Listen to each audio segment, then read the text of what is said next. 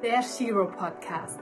Für mehr Inspiration, Mut und Stärke. Weil jede Shiro einen Plan hat. Melissa Spoden lebt in Berlin und ist in Rheinland-Pfalz aufgewachsen. Sie studierte Epidemiologie und promovierte in Public Health. Um die Nachfüllkosmetik ihrer Eltern in die moderne Zeit zu übersetzen, entwickelte sie die erste Pulver zur Gelrezeptur für nachhaltiges Shampoo und Duschgel ohne Plastikmüll. Gemeinsam mit ihrer Mutter gründete sie NADA Simply Care und finanzierte die erste Produktion 2019 über ein Crowdfunding. Das Duschgel und Shampoo-Pulver gewann 2021 den Best New Product Award für Haarpflege. Herzlich willkommen, Melissa. Schön, dass du heute im Shiro Podcast dabei bist. Hallo Melina, vielen Dank, dass ich hier sein darf. Ein wahnsinnig spannendes, innovatives Produkt, was ihr da zusammen entwickelt habt. Ähm, wann kam denn deine Idee für Nada Simply Care das erste Mal auf? Das ist tatsächlich äh, gar nicht mehr so genau nachzuvollziehen, wann wir tatsächlich mit dieser ähm, Pulver zu Gel-Idee anfingen. Aber allgemein dieser Prozess hat auf jeden Fall schon damit begonnen, dass meine Eltern Anfang der 90er, also vor über 30 Jahren, für ihre damalige Naturkosmetik-Serie schon eine Nachfüllstation entwickelt hatten. Die gab es dann in einzelnen Reformhäusern und Bioläden und das lief ganz typisch ab, so wie man es sich eben vorstellt. Man hat eine Flasche, ging dahin und füllte sich dann eben sein Duschgel und sein Shampoo immer wieder nach. Jetzt ist es relativ bekannt und auch beliebt in den Unverpacktläden. Ähm, damals war das eben noch ganz neu und auch ehrlich gesagt ein bisschen vor der Zeit, ähm, so dass es sich eben langfristig nicht durchsetzen konnte. Was ich immer super schade fand, weil ich ähm, eigentlich sehr stolz auf meine Eltern bin, dass die schon damals diese Gefahr von Plastik erkannt hatten mhm. und auch direkt aktiv wurden und eben Duschgel und Shampoo anders anbieten wollten und das realisiert hatten. Und das hat mich dann eben immer ein bisschen angetrieben, mir zu überlegen, wie kann man denn diesen Nachfüllgedanken in die heutige Zeit übersetzen? Also wie kann ich flüssiges Shampoo und Duschgel und andere Pflegeprodukte wie Bodylotion ähm, ohne Plastikmüll anbieten, aber gleichzeitig eben nichts von diesem hohen Convenience-Level, das unsere heutigen Pflegeprodukte einfach haben, abgeben zu müssen. So dass mhm. Konsumentinnen, die eben Plastik sparen möchten, nicht wieder vor dieser Entscheidung stehen, was mache ich jetzt? Ähm, mache ich das irgendwie dieses umständliche Konzept, wo ich daran denken muss, meine leere Flasche einzupacken, wo ich eben nicht einfach auf meinem Heimweg von der Arbeit irgendwo schnell reingehen kann, wieder eine komplette Flasche kaufen kann. Ähm, genau, das war eben so diese Überlegung, dass wir flüssiges Shampoo und Duschgel entwickeln möchten, das genauso einfach in den Alltag zu integrieren ist wie aktuell die ganzen konventionellen Produkte. Aktuell, ähm, also das Pulverkonzentrat ist aktuell in einer industriell kompostierbaren Pyramide. Mhm. Und das füllt man dann zu Hause in eine nachfüllbare Flasche. Das kann eine eigene sein, es kann aber auch unsere NADA-Flasche sein. Die ist nämlich aus recyceltem PET und hat natürlich auch einen Strich drauf, ähm, an dem man dann genau sieht, wie viel Wasser man noch hinzufügen muss. Mhm.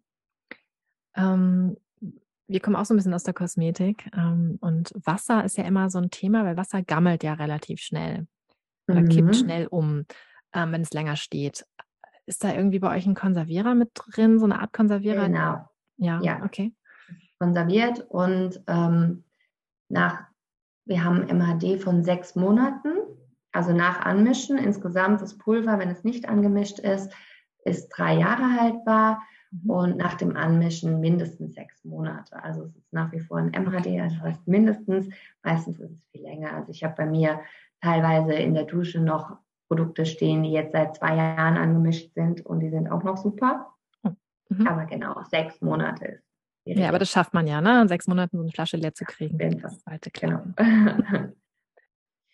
Ja, als ich äh, da immer konkreter drüber nachgedacht habe, ähm, war so Bioplastik ganz groß im Kommen. Also Bioplastik im Sinne von, man hat tatsächlich eine komplette Flasche, die dann zum Schluss irgendwie biologisch abbaubar oder kompostierbar sein soll. Und dann habe ich mich da tatsächlich irgendwie monatelang in diese verschiedenen Materialien eingearbeitet, ähm, um dann aber letztlich festzustellen, dass das gar nicht funktioniert, weil ab dem Moment, wo eben schon Wasser mit im Produkt ist, beginnt quasi auch schon der Abbauprozess. Mhm. Und da Shampoo und Duschgel eben zu über 90 Prozent aus Wasser bestehen, würde dann ähm, der Abbauprozess eben schon beginnen ab dem Moment, wenn abgefüllt wird. Und das ist natürlich dann nicht praktikabel. Mhm. Und dann kam tatsächlich meine Schwester nämlich eigentlich auf die Idee, dass wir ja dann einfach das Wasser weglassen können und Shampoo und Duschgel als Konzentrat anbieten könnten, wodurch sich dann eben ganz neue Verpackungsmöglichkeiten eröffnet haben. Sehr, sehr klug. Aus welchem Bereich kommt deine Schwester? Meine Schwester ist Innenarchitektin. Ah. Ich denke einfach sehr gerne um die Ecke. wow. Ja. Also ein komplettes Familienunternehmen, was ihr da gerade aufgebaut habt. Ja, auf jeden Fall, genau. Hm, toll. Sind alle dabei. So, so ein Weg ist ja absolut äh, nicht einfach. Ich spreche hier auch als Gründerin. Was hast du denn dafür getan, um deine oder eure Vision dann in die Tat umzusetzen? Ja, dafür habe ich mich tatsächlich wahrscheinlich relativ häufig äh, zum Depp gemacht, weil es war zwar diese Idee des Pulverkonzentrats geboren, aber diese ganzen Reinigungstabs etc., die gab es damals noch gar nicht. Und ähm, da ich ja keine Ahnung davon hatte, wie man Shampoo selbst herstellt, bin ich an verschiedene Lohnhersteller herangetreten und habe gefragt, kann man denn Shampoo und Duschgel nicht einfach als Pulverkonzentrat herstellen? Und da wurde ich dann von manchen regelrecht ausgelacht, ähm, weil dieser Herstellungsprozess von Shampoo und Duschgel ist scheinbar relativ komplex mit verschiedenen Phasen, mit verschiedenen Temperaturen und geschüttelt und gerührt, also technisch relativ aufwendig. Mhm. Und dann äh, ist es natürlich in erster Linie erstmal unvorstellbar, dass man jetzt so was ganz Simples macht und irgendwie nur auf Inhaltsstoffe zurückgeht, die in Pulverform vorliegen und dann einfach eine Anmischung mit warmem Wasser machen möchte. Ähm, genau, und dann musste ich da quasi selbst dran, weil ich konnte mir das nicht vorstellen, dass Shampoo tatsächlich nur in diesem hochtechnischen Verfahren hergestellt werden kann, weil schließlich braucht man ja nur ein paar Tenside und ein paar pflegende Stoffe, um sich eben ausreichend zu reinigen und der Haut und den Haaren das zurückzugeben, was während des Waschprozesses verloren geht und habe mich dann da eingelesen und ähm, quasi in der Küche rumexperimentiert mit verschiedenen Inhaltsstoffen. Und das war damals während meiner Promotion und da war das irgendwie ganz angenehm, nochmal so was Handwerkliches daneben zu machen, also wirklich mit den Händen zu arbeiten. Genau. Das war so das im Großen und Ganzen, was ich für meine Vision getan habe, was wahrscheinlich das Aufwendigste war und sich wirklich über Monate hinweggezogen hat und mich manchmal auch ein bisschen zum Verzweifeln gebracht hat. Ja, absolut. Das kann ich mir gut vorstellen. Ähm, dieses Klinkenputzen ne? und erstmal rausfinden, wer kann mir da überhaupt helfen? Wer kann das überhaupt für mich umsetzen? Das ist natürlich schon äh, ein langer Weg. Ja. Ja, genau. Und vor allem dann auch diese Erkenntnis, dass es eigentlich nicht möglich ist und ähm, das dann ja. selbst zu versuchen, vielleicht mit dem Ergebnis, dass ich jetzt komplett meine Zeit verschwende. Ähm, aber da mir eben dieser handwerkliche Aspekt Spaß gemacht hat, habe ich es einfach probiert.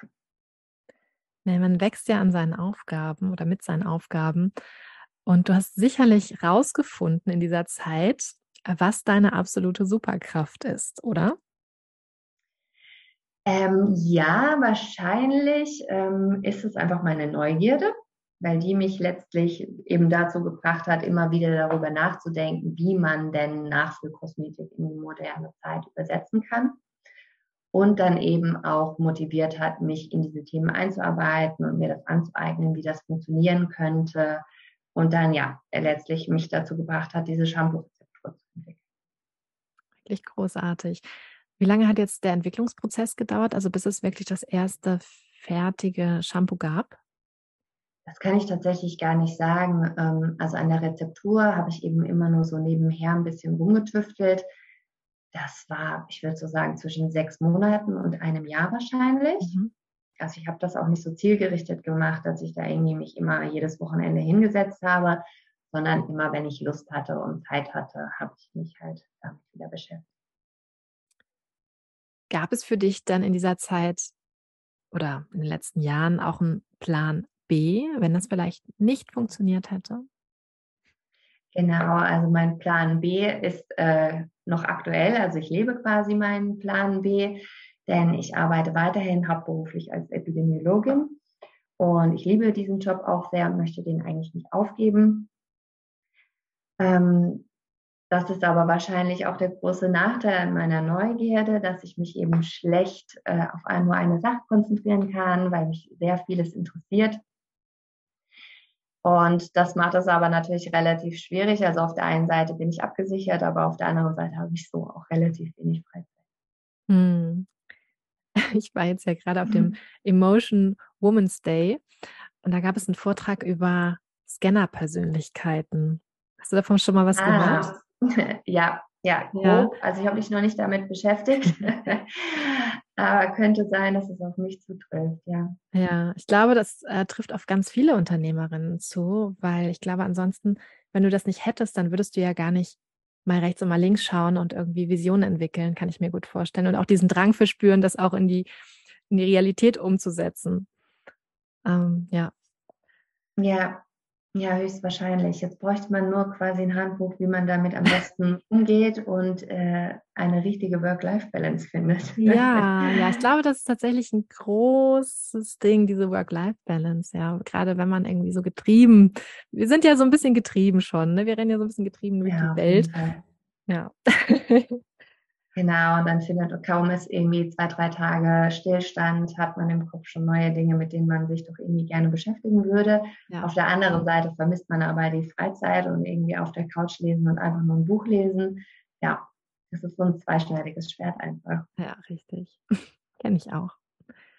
Ähm, was würdest du denn jungen Menschen raten, die sich mit ihrer Passion selbstständig machen möchten?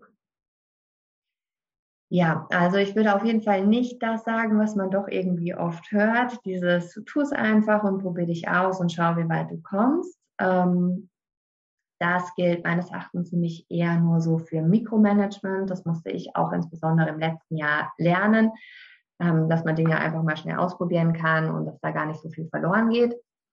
Aber ich glaube, diese große Frage, ob man sich tatsächlich selbstständig machen möchte und alles auf eine Karte setzen möchte, sollte insbesondere bei Frauen sehr gut überlegt sein. Denn letztlich sind wir Frauen irgendwie die Personen, über die geredet wird, wenn es um Altersarmut geht. Wir verdienen im Schnitt viel weniger, arbeiten meistens in schlechter bezahlten Branchen, schneller, äh, länger und häufiger in Teilzeit. Hm. Und so summiert sich das eben über unsere Lebenszeit, dass wir einfach sehr viel weniger verdienen und zum Schluss eben auch sehr viel weniger Rente bekommen. Dann habe ich noch das Gefühl, dass wir meistens finanziell sehr viel bescheidener sind und vielleicht bei so einer Frage, ob man sich selbstständig machen möchte, nur den aktuellen Zeitraum sieht, wie, mit wie wenig man aktuell auskommt und dass man doch sicher für äh, den Wunsch einer Selbstständigkeit das über noch ein paar Monate weiter reduzieren könnte. Und da glaube ich, ist das Risiko bei Frauen relativ hoch, dass wir sehr viel härter fallen als Männer im Schnitt, wenn es dann mit der Selbstständigkeit eben doch nichts wird, uns einfach diese Puffer fehlen oder irgendeine tolle andere Stelle, die wir dann direkt wieder aufnehmen könnten. Mhm. Ja. Deshalb würde ich speziell Frauen raten, überlegt es euch sehr gut, ähm, was euch nicht daran hindern soll oder irgendwie demotivieren soll, sondern überlegt euch genau, was für einen Plan B ihr habt, wie ihr euch absichern könnt, so dass ihr eben relativ risikofrei euch ausprobieren könnt und dann zum Schluss hoffentlich mehr habt als vorher und nicht weniger. da hast du wahrscheinlich recht und du hast es auch wahnsinnig komplex gedacht. Das finde ich jetzt sehr, sehr spannend, mal so ähm, die Seite zu hören. Habe ich jetzt so noch nie wahrgenommen in, in dem Umfang. Mm, und auch gerade wenn noch Kinder dazu kommen, ist das Ganze ja nochmal eine andere Nummer. Ähm, was ich total wichtig finde, was ich leider verpasst habe, schon mit Anfang 20 zu starten, ähm, sind Geldanlagen in Form von ETFs. Ähm, und das wäre auf jeden Fall noch ein Tipp, den ich euch an die Hand geben würde. Startet ganz, ganz früh damit, damit ihr euch einen Puffer anschafft.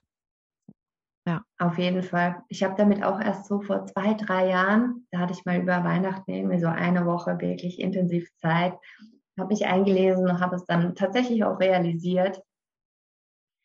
Und mhm. ja, kann ich auch wirklich jedem nur raten. Es ist gar nicht so komplex. Man muss sich einmal einarbeiten und dann hat man ein wirklich gutes Gefühl, dass man es getan hat und es begriffen hat und es selbst gemacht hat und eben nicht zu irgendeinem Banker oder ähm, sonst wem gegangen ist und es in fremde Hand übergeben hat. Hast du da irgendeine bestimmte Seite, wo du dann das Ganze umgesetzt hast? Ich habe tatsächlich ähm, erstmal dieses Gerd Kommer Buch gelesen. Mhm. Ich weiß jetzt gar nicht, wie es heißt, passiv investieren oder so. Ja. Oder passiv anlegen. Ähm, den kann ich sehr gut empfehlen. Ähm, das spricht mich halt speziell an, weil das immer über Zeit reingeht und über Zahlen. Alles wird sich angeguckt. Also es werden alle verschiedenen Investmentmöglichkeiten sich angeschaut über die Jahre, für die, Zahlen bestehen. Also meistens so irgendwie bis zurück in die 70er oder sowas. Mhm. Und dann verglichen, wie viel Rendite denn bei was rumkommt. Und das finde ich halt ein sehr schönes wissenschaftliches Herangehen. Und dann fühlt man sich auch gut und hat eben nicht nur dieses, okay, ETFs sind jetzt im Trend und deshalb mache ich das, sondern man versteht auch, warum sind ETFs gut und warum sind vielleicht ETFs überlegen ähm, im Vergleich zu dem, dass ich jetzt mein Geld auch in eine Immobilie investieren könnte. Ich habe mir einfach ein Depot bei meiner Bank gemacht ja. Und mir dann meinen ETF-Sparplan da aufgesetzt. Also habe okay. die entsprechend rausgesucht, hatte das Glück, dass bei meiner Hausbank auch alle ETFs ähm, mit drin waren, die ich wollte. Da muss man ja immer dann nochmal schauen, wo man was besparen kann. Und genau. Das heißt, ich bin wow. gar nicht auf irgendeinen Drittanbieter gegangen. Ich habe jetzt aber auch gesehen, dass in diesem und im letzten Jahr ist da ja einiges entstanden, was vielleicht doch ganz attraktiv sein kann. Also ich möchte das nicht schlecht reden, sondern ich glaube, als ich damit anfing, gab es da einfach noch nicht so viel. Vielleicht gibt es jetzt sehr viele sehr angenehme Lösungen. Ja, es wird definitiv immer mehr ähm, auch darüber gesprochen. Was ich total spannend finde, ich hatte das auch ganz lange überhaupt nicht auf dem Schirm. Aber ich muss da jetzt auf jeden Fall auch mal ran demnächst. so. Ja, mach es. Ja. Es ist nicht so schwer, wie man denkt und dann ist man froh. Sehr gut, dann mache ich das. und dieses Gerd Kommer Buch kann ich dir wirklich sehr empfehlen. Cool. Kann ja. ich dir am Anschluss auch gerne nochmal schicken. sehr gerne, sehr gerne. Ich kann es auch gerne nochmal verlinken vielleicht. Das interessiert bestimmt noch die eine oder andere Hörerin. Sehr schön. Was war denn dein größtes Learning im Business bisher? Für mich war gefühlt äh, tatsächlich alles ein Learning. Da ich aus der Forschung komme, musste ich tatsächlich einfach so Business Basics verstehen und lernen. Schon allein, wie diese ganze Business-Welt funktioniert, ist ja quasi so eine kleine Profession für sich. Und ich habe auch das Gefühl, dass ich in den letzten ein, zwei Jahren auf so vielen verschiedenen Ebenen so viel gelernt habe, wie ich vorher noch in keinem Studium oder sonst irgendwie gelernt habe. Fängt ja schon damit an, wie man irgendwie kommuniziert mit verschiedenen äh, Geschäftspartnern oder wie man sich präsentiert. Und das kannte ich aus der Forschung ebenso gar nicht. Da sind Soft Skills tatsächlich eher ein bisschen nachrangig. Es geht alles irgendwie um den Inhalt und um die Methode. Ähm, genau, das musste ich alles erstmal lernen. Da lerne ich auch immer noch sehr viel dazu. Und ich habe auch extrem viel über mich selbst gelernt. Natürlich einmal über meine Arbeitsweise, aber zum Beispiel auch ähm, darüber, dass ich ähm, am Anfang bei unserem Crowdfunding gab es natürlich auch ein Video. Das heißt, ich war plötzlich präsent im Internet, für jeden jederzeit abrufbar. Und das war für mich super befremdlich, weil ich auch auf Social-Media-Kanälen eigentlich gar nicht so unterwegs bin. Ähm, und das fand ich wirklich sehr unangenehm und habe das eigentlich immer so als eine Charaktereigenschaft von mir abgetan und gar nicht irgendwie als etwas, was man lernen könnte.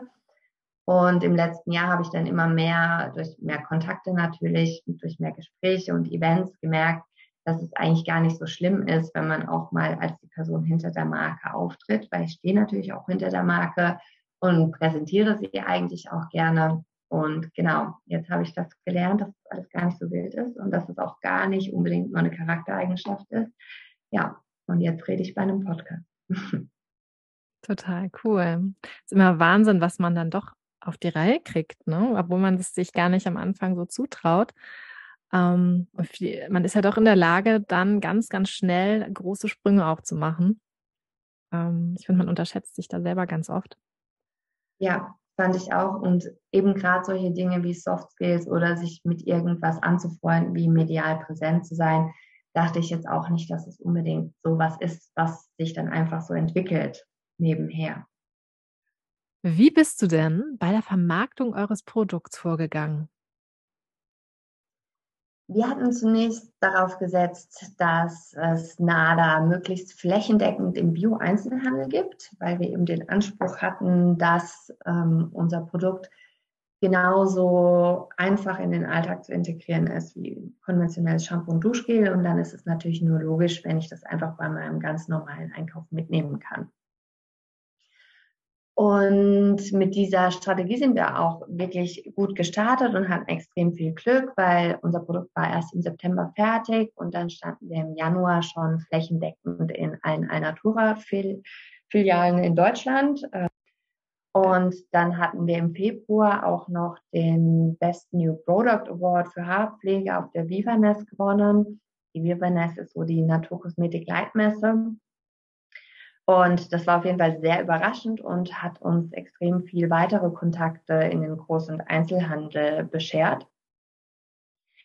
Was äh, wirklich toll war und äh, ein sehr, sehr guter und sehr schneller Start in den Handel.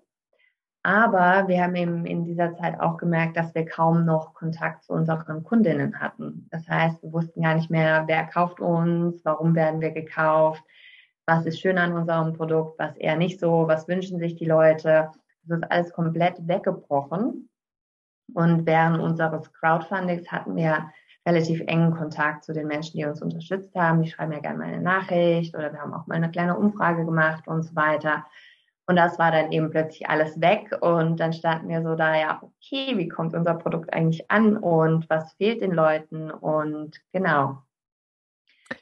Und heutzutage ist es ja aber zum Glück ziemlich einfach, dann einen Online-Shop aufzubauen. Und dann hatte ich Mitte letzten Jahres einen Shopify-Shop aufgebaut. Und so haben wir dann relativ schnell eben wieder Kontakt geknüpft zu unseren Kundinnen und natürlich auch neue gewonnen. Und jetzt ist es immer voll schön, wenn man Nachrichten bekommt, wie Nada irgendwie das Leben bereichert hat. Zum Beispiel kürzlich habe ich gerade eine Nachricht bekommen von einer Kundin, die scheinbar sehr starke Kopfhautprobleme hatte und die irgendwie auch monatelang nicht wegbekommen hat und vom Arzt schon Cortisonsalben und Shampoo verschrieben bekommen hat.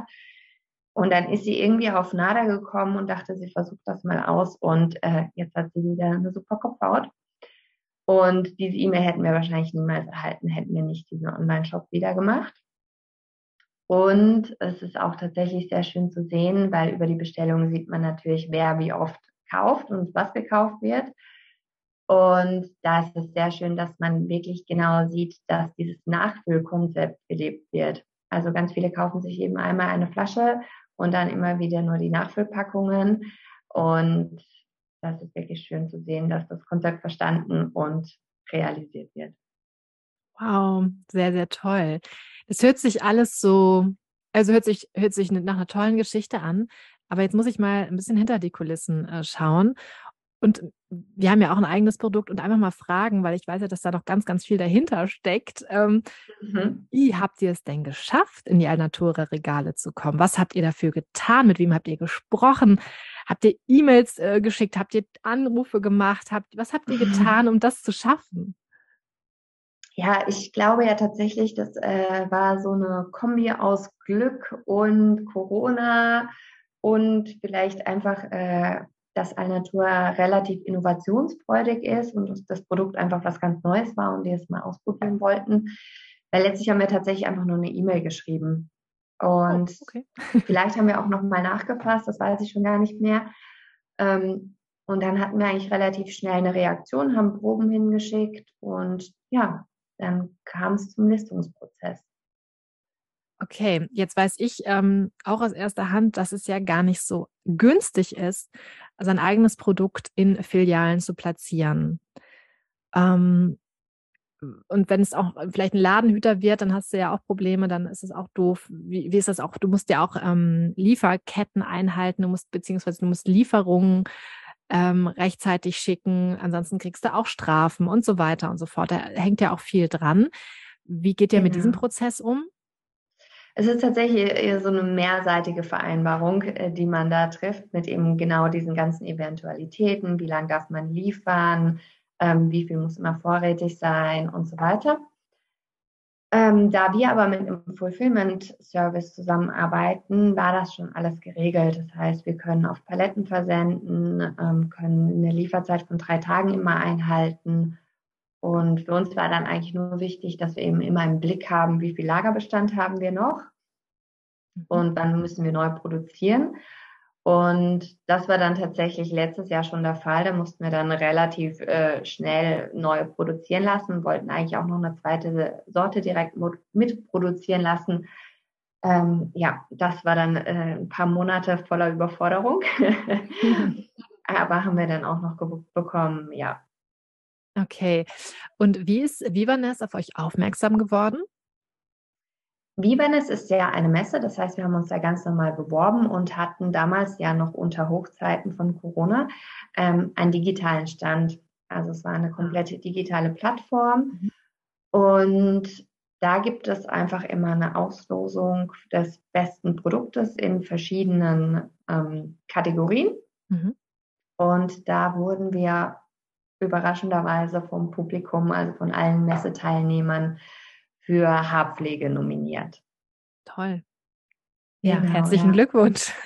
Das ja, das hat uns wirklich ja. sehr gefreut. Ähm, und ihr habt, du hast ja gerade gesagt, ihr habt äh, mit Crowdfunding gestartet.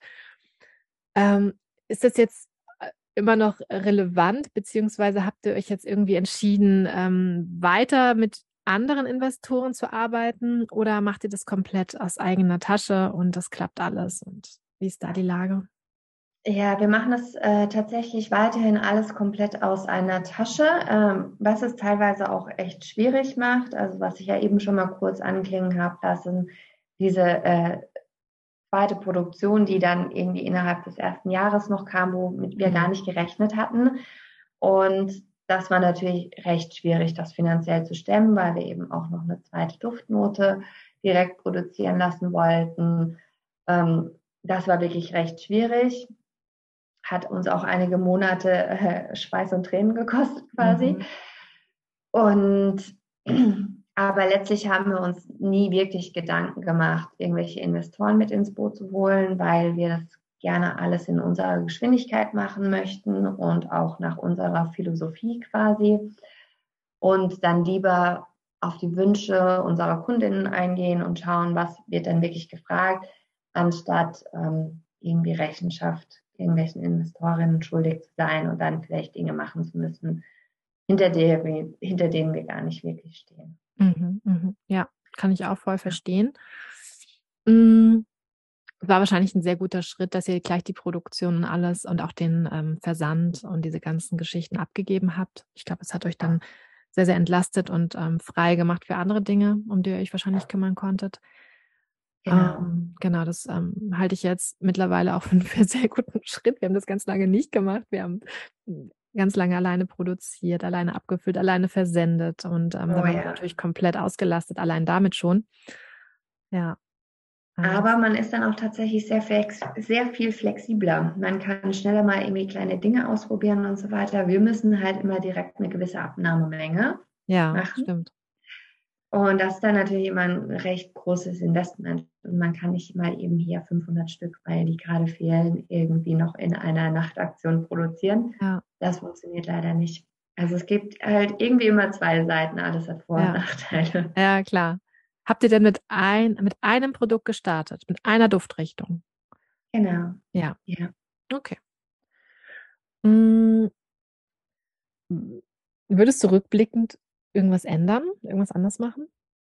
Ja, ich würde tatsächlich, du hattest ja eben auch schon gesagt, dass es mit dem Handel teilweise auch relativ schwierig sein kann. Ähm, das haben wir natürlich auch gemerkt und da bei uns hat sich das ja dann teilweise überschlagen aufgrund diesen, dieses schnellen Starts im Handel. Ähm, deshalb würde ich tatsächlich erstmal auf ein paar Monate rein Onlinehandel setzen. Also wirklich die Kundinnen kennenlernen, das Produkt verkaufen, das Produkt weiter optimieren und so weiter. Und dann erst den Vertrieb über den einzelnen Großhandel ins Auge fassen. Das würde ich auf jeden Fall machen, weil das war wirklich sehr anstrengend und sehr kompliziert. Und dann auf äh, so der persönlichen Ebene würde ich auf jeden Fall früher versuchen, meine wissenschaftliche Herangehensweise bei allem etwas äh, fallen zu lassen. Weil ich bin irgendwie immer noch und äh, also ich erwische mich immer wieder dabei, dass ich nach diesem einzig richtigen Weg suche, nach dieser einzigen richtigen Methode irgendwas zu tun, so wie es eben in der Wissenschaft gültig ist. Und in der Wirtschaftswelt ist es ja aber gar nicht notwendig. Also es ist ja ganz viel dann einfach nur Bauchgefühl oder man schaut sich ein bisschen die Zahlen an und benutzt dann einfach Menschenverstand und probiert sich aus und schaut, was funktioniert. Hm. Genau, das würde ich viel früher umsetzen und auch jetzt muss ich immer wieder darauf gucken, so probier es einfach aus, kann nicht viel passieren und dann lernst du dabei, wie es richtig geht und ja, es gibt in dem Sinne kein Handbuch. Nee, das gibt's nicht. Es gibt natürlich viele Handbücher, aber das ähm, passt ja nicht immer auf, auf den individuellen Fall dann, ne? Ja, ja, ja genau. so. Ja, und auch dieses, ich dachte dann auch am Anfang immer, ich muss erst alles in meinem stillen Kämmerlein bis zur Perfektion bringen, äh, bevor ich überhaupt mit irgendjemand darüber sprechen kann. Mhm. Und so ist es ja überhaupt nicht. Also wirklich möglichst am Anfang direkt über alles mit verschiedenen Leuten sprechen, ähm, sich überall irgendwie Input und Feedback holen. Das ist wirklich Gold wert. Das habe ich lange Zeit nicht gemacht und auch jetzt fällt es mir auch häufig noch schwer. Habt ihr euch entschieden, euer Produkt patentieren zu lassen? Äh, ja, tatsächlich. Ähm, da habe ich wirklich sehr viel Zeit und Mühe investiert, um herauszufinden, ob man das patentieren lassen könnte. Da haben wir mit sehr vielen Leuten gesprochen. Mhm. Und das Fazit war leider, dass es nicht möglich ist. Ähm, ah. Mhm. Es ist zwar ziemlich innovativ, vor allem damals, irgendwie, wann war das, 2017 oder 2018, ähm, war das ja tatsächlich noch ganz neu und auch die Putztabs gab es noch gar nicht auf dem deutschen Markt. Ähm, aber letztlich wird eben dadurch, dass man ein Shampoo aus Pulverkonzentrat anbietet, nicht der Stand der Technik irgendwie erneuert. Mhm. Und dann ist ja so ein Patentschutz, man hätte es natürlich probieren können, aber mit bei einem Patentschutz, weiß ich nicht, ist man ja direkt irgendwie fünfstellig dabei, nur beim Anmelden. Mhm. Und genau, dann da da wirklich so die, die Mehrheit der Meinung war, dass es sich nicht lohnt, sich das schützen zu lassen, haben wir es nicht gemacht. Hm, spannend. Ja, also was, was ich auch ähm, noch wichtig finde, vielleicht zu sagen, was vielleicht auch viele nicht wissen, wenn du dich entscheidest oder wenn du dein ähm, Produkt patentieren lässt, dann ist es ja nach zehn Jahren einsehbar. Also die Rezeptur ist dann nach zehn Jahren einsehbar. Ähm, dann musst du also in zehn Jahren ziemlich viel schaffen, ähm, mhm. um gut zu leben davon, um das ähm, ja. groß zu machen, weil ab da können ja auch andere das quasi nachbauen. Genau. Und was ich da noch gerne ergänzen würde, ist, bei uns gab es dann tatsächlich direkt irgendwie ein paar Monate, nachdem wir unsere Webseite hatten und unser Crowdfunding hatten, gab es schon äh, die ersten Konkurrenten. Mhm. Okay. Was sehr spannend war. Und am Anfang war ich auch erst immer so ein bisschen persönlich getroffen, so, oh nein, was mhm. passiert denn jetzt da? Mhm. Und aber ich habe dann immer mehr gemerkt, dass es einfach nur zeigt, dass es zum einen für ein Marktpotenzial hat und dass es sehr viele Menschen gibt, die an diese Idee glauben und dass es äh, sehr viele Kundinnen gibt, die wir potenziell ansprechen können. Und zum anderen ist es auch ähm, tatsächlich so, Wettbewerb belebt das Geschäft. Mhm. Gerade bei diesen innovativen Produkten ähm, ist ja meistens dann noch ein Erklärungsbedarf dabei. Das heißt, ich muss mein Produkt erstmal erklären, bevor ich es verkaufen kann. Menschen müssen erstmal mehrmals damit irgendwie in Kontakt kommen mit diesem neuartigen Konzept und es verstehen und dann tatsächlich das Interesse haben, es auch mal ausprobieren zu wollen. Ja. Und da helfen Wettbewerber natürlich ungemein, weil je öfter das gesehen wird, ob das jetzt unsere Marke ist oder eine andere Marke, desto bekannter ist per se einfach mal dieses Konzept und das Produkt und desto gewillter sind Menschen auch, das auszuprobieren. Das ist auch ein schöner Ansatz. Ja. Ja, das ist gut, das so zu sehen. Weil ich kenne das auch. Also je mehr davon aufploppen, von so mhm. Geruchsneutralisierern und ähm, ja. so, ne? okay, noch einer, oh Gott, noch einer. Ja. Hätte ich doch schon vor zehn Jahren jetzt mal so richtig Gas gegeben. Aber jetzt ja. ist es wahrscheinlich gar nicht. Wahrscheinlich findest, äh, gibt es auch für jeden Menschen das richtige Produkt. Und äh, ich glaube nicht, dass jeder dasselbe kauft, wie du schon sagst, und irgendwie bei derselben Marke bleibt. Ja. Und, ja. ja. Mhm, genau. Genau. Deshalb, ich glaube, mit Patent, da wäre man dann ja relativ lange allein am Markt und hätte diesen ganzen Aufwand, das zu erklären und zu verbreiten, die Idee. Das wäre alles auf deinen eigenen Schultern. Deshalb, Hast recht. glaube ich, muss man sich das ganz genau überlegen. Sharing is caring. ja. Hm, habt ihr Pläne für die Zukunft? Ja, äh, unser Plan für die Zukunft ist auf jeden Fall irgendwie ähm, Produkte zu entwickeln, die man eben kauft wegen des Produktes, also wegen den Produkteigenschaften. Wir wollen wirklich so ein ganz rundes Sortiment haben mit äh, super Pflegeeigenschaften, sodass NADA eben nicht gekauft wird, weil es nachhaltig ist und weil es Plastik spart, ähm, sondern wirklich aufgrund der Pflegeeigenschaften, des Handlings, des Geruchs und ja, mhm. quasi, ja. dass so nachhaltig, Nachhaltigkeit der neue Standard wird und dass man nicht nur kauft, weil es nachhaltig ist, sondern weil es wirklich besten Produkteigenschaften hat, auf allen Ebenen. das ist ein sehr schöner Ansatz. Ja, ja. finde ich gut. Ich sehr gut ähm, Glaubenssätze sind ja sehr, sehr wichtig. Finde, also für mich sind sie sehr, sehr mhm. wichtig. Ähm, hast du da schon einen, der dich schon lange begleitet? Ja, ich habe da tatsächlich ähm, jetzt schon öfter darüber nachgedacht, weil Glaubenssätze hört man ja jetzt oft äh, und ich glaube, es ist sehr wertvoll, sich damit auseinanderzusetzen. Aber ich habe so bewusst gar keinen. Also ich habe wahrscheinlich mehrere oder vielleicht auch nur einen, ich weiß es nicht. Aber ähm, die sind bislang noch in meinem Unterbewusstsein. Mhm. ich konnte sie noch nicht ergründen. Ähm, genau. Deshalb, ich musste erst noch suchen. Ja, da, die sind sicherlich schon irgendwie da, wie du schon sagst. Ja. Noch nicht definiert und auch noch nicht aufgeschrieben. Ja. Genau. Ach, cool. Ja, vielen Dank, Melissa. Das war ein sehr spannender Einblick, wie man so ein Produkt auf den Markt bringt, von der Entwicklung zur Umsetzung, zur Vermarktung. Also ich fand es super spannend. Ja, es gibt natürlich zu dem Podcast auch noch einen Blogbeitrag zum Nachlesen. Da findet ihr auch Fotos von Melissa und ihrer Mama und von dem Produkt natürlich auch. Findet ihr bei uns in der Shiro Academy unter Magazin. Äh, ich verlinke das auch gerne alles nochmal. Ja, ihr Lieben, und ich würde mich natürlich wahnsinnig freuen, wenn ihr uns abonniert und auch sehr, sehr gerne eine Review hinterlasst. Vielen Dank. Bis ganz bald. Ciao, Melissa. Vielen Dank. Ja, ganz herzlichen Dank auch von mir.